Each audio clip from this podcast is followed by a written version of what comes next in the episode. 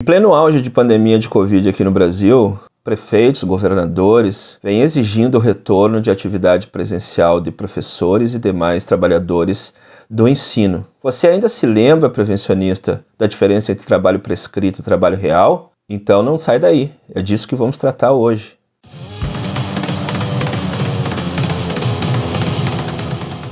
Bem, amigos, trabalhadores e trabalhadoras, eu sou Gerson Rocha, aqui do canal Cogito, para quem não me conhece, e hoje venho tratar de um tema que está na ordem do dia. Né? Em plena pandemia, auge da pandemia no Brasil, até ontem eram 428 mil mortes em decorrência da Covid. Os governantes, prefeitos, governadores, e com apoio do negacionismo, da falta de políticas do governo federal, nessa questão da pandemia, políticas de saúde sérias e não só bravatas que são ditas, vem pressionando e ainda ganhando apoio de muitos do Poder Judiciário para o retorno presencial das atividades escolares em plena pandemia, quando, na verdade, no ano passado tiveram muito mais seriedade nesse tocante.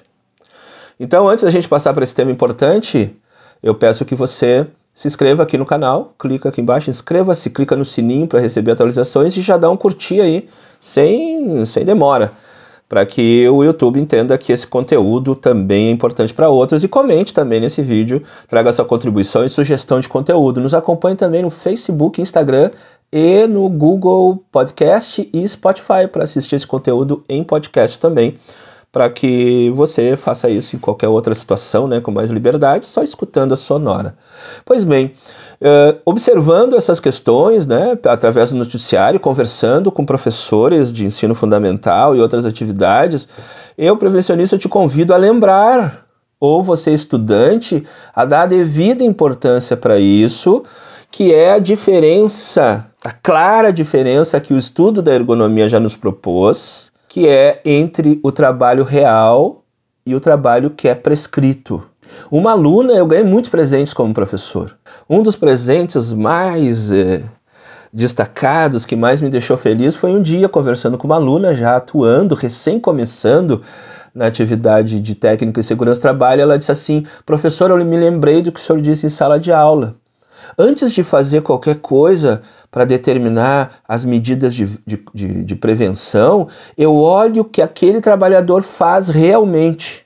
Então eu vou saber quais as medidas de proteção para aquele caso em específico. Uma recém-formada no curso de segurança comparou o que tratamos teoricamente sala de aula com a vida real. E ao falar em vida real, a gente já está dizendo a vida real é diferente da vida prescrita. A vida prescrita é plena de felicidade, sucesso e saúde e dinheiro, mas a vida real não é assim. A vida real é de sofrimento, é de espera, é de percalços. Então o trabalho, a atividade do trabalho não é diferente. Existe uma clara diferença, e isso é científico, do que é prescrito para ser feito e do que é feito realmente. E o profissional de prevenção especialmente em época de pandemia, não pode se esquecer disso. Não pode fazer vista grossa.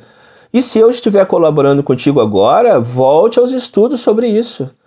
Não é possível de definir medidas de controle sobre determinados riscos sem analisar a atividade real. E olha que já estamos avançando nesse conceito de atividade. Mas vamos ficar com esse. Então, hoje, a proposta, a ideia, a, a pressão, para o retorno de atividades eh, presenciais de professores e trabalhadores nas escolas, que leve em conta os protocolos genéricos de prevenção da Covid, é um crime. E eu digo que é um crime porque o artigo 132 do Código Penal Brasileiro fala de crime de perigo.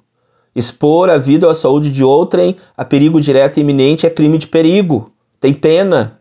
Então, quando esses governantes, prefeitos, governadores e o próprio presidente da República estimula o desrespeito, inclusive, a essas normas genéricas, está impelindo essas pessoas a se expor a um risco sem as devidas medidas de prevenção o mais eficientes possíveis. Ou seja, a realizar essas atividades sem segurança. Segurança é o quê? ausência de risco inaceitável. O risco sempre existe, mas ele deve estar controlado ou eliminado. E aí falam de EPIs, usar máscara, limpar as mãos, manter distanciamento. Aí eu entro na questão da atividade real de um professor, por exemplo, ou de um funcionário de escola.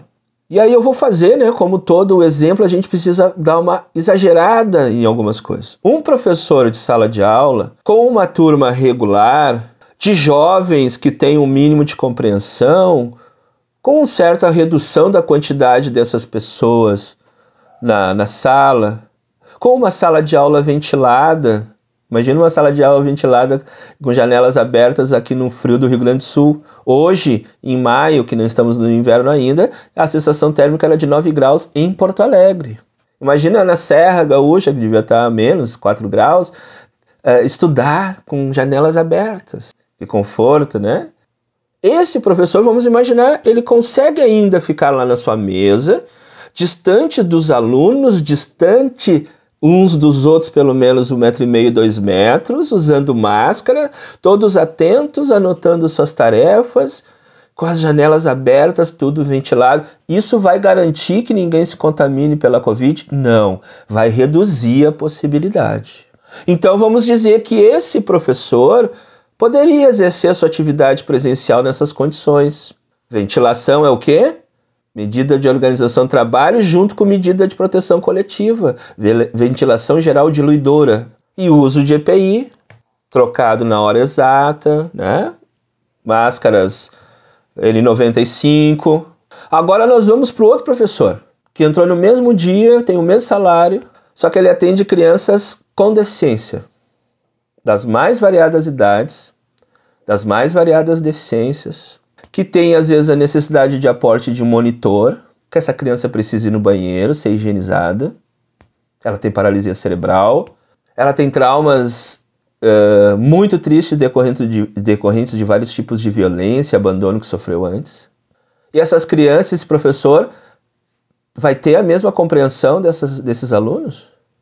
Com deficiência intelectual, com paralisia cerebral, com outras doenças como síndrome de Down, como situações, né, como síndrome de Down, ou outras doenças, crianças autistas. Como que tu leciona para essas crianças sem contato com elas, sem a criança sair correndo numa sala de aula, ter que ser buscada, pegar a criança, conduzi-la de novo. Os jogos pedagógicos são de proximidade, de contato. Como faz isso mantendo distância, usando máscara e limpando as mãos com álcool gel então a atividade é diferente. O trabalho prescrito, professor municipal, professor estadual, mas a atividade que ele exerce é diferente. O técnico de segurança de uma obra é, faz a mesma coisa que o técnico de segurança de uma indústria, mas os dois não são técnicos de segurança, não. A sua atividade real é diferente. E no caso de uma pandemia, tem maior ou menor proximidade ou contato com as pessoas.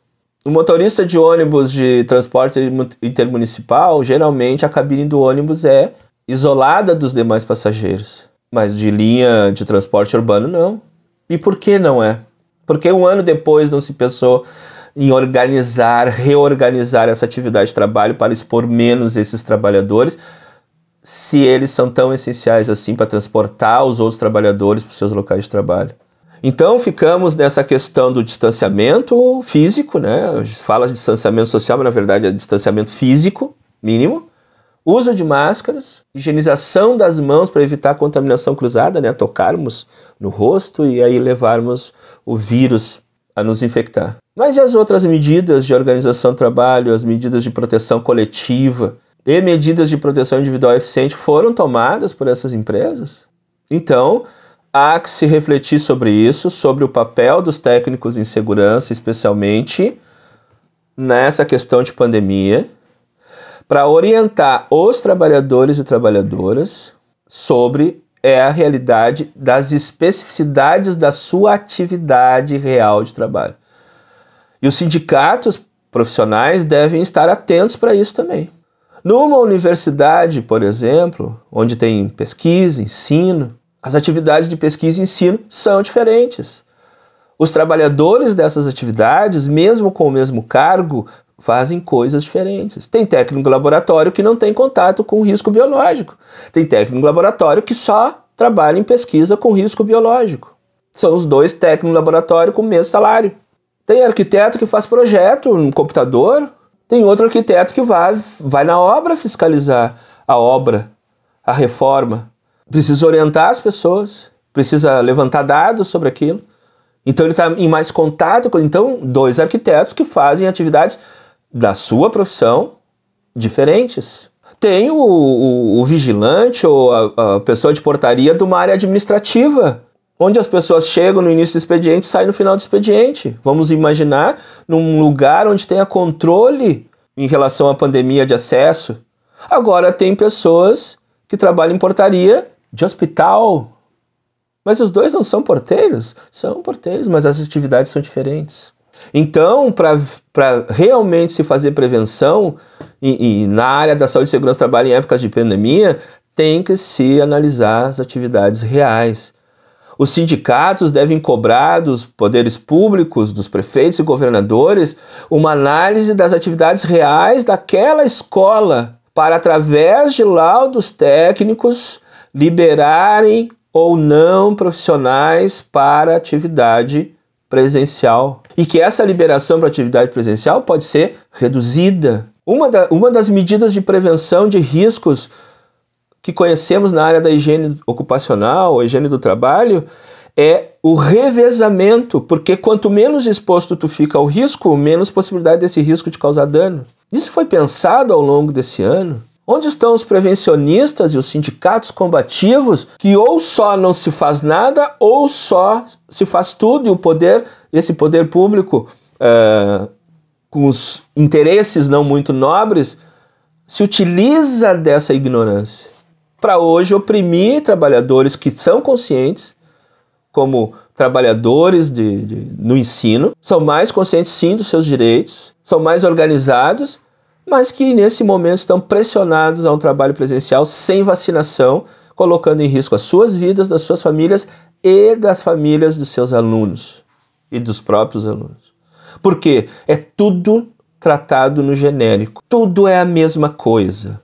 Abrir escola é a mesma coisa, de qualquer escola. Todo mundo faz a mesma coisa dentro da escola. Qual é a função do professor? Dar aulas. Qual é a função de um secretário de escola? Secretariar a secretaria da escola. Então não é à toa que temos 428 mil subindo mortes no Brasil e agora com os dados do vídeo anterior, né, do outro vídeo que eu coloquei aqui, um longo vídeo do, tratando dos dados de, das ocupações e as mortes por, por ocupações, uh, veiculado em abril ainda no meu país, sobre quem realmente está morrendo mais em decorrência da Covid, em decorrência da sua atividade essencial. Se a atividade de, de, de ensino é essencial e os alunos precisam voltar à escola, vacinem os professores e professoras e os funcionários de escola e as crianças. Senão, estarão incorrendo num crime do artigo 132 do Código Penal, crime de perigo. Estarão expondo uh, dolosamente a vida dessas pessoas à contaminação pela Covid. Agradeço a tua atenção, não se esqueça de se inscrever no canal, nos acompanhar, comente aí e até a próxima. Um abraço.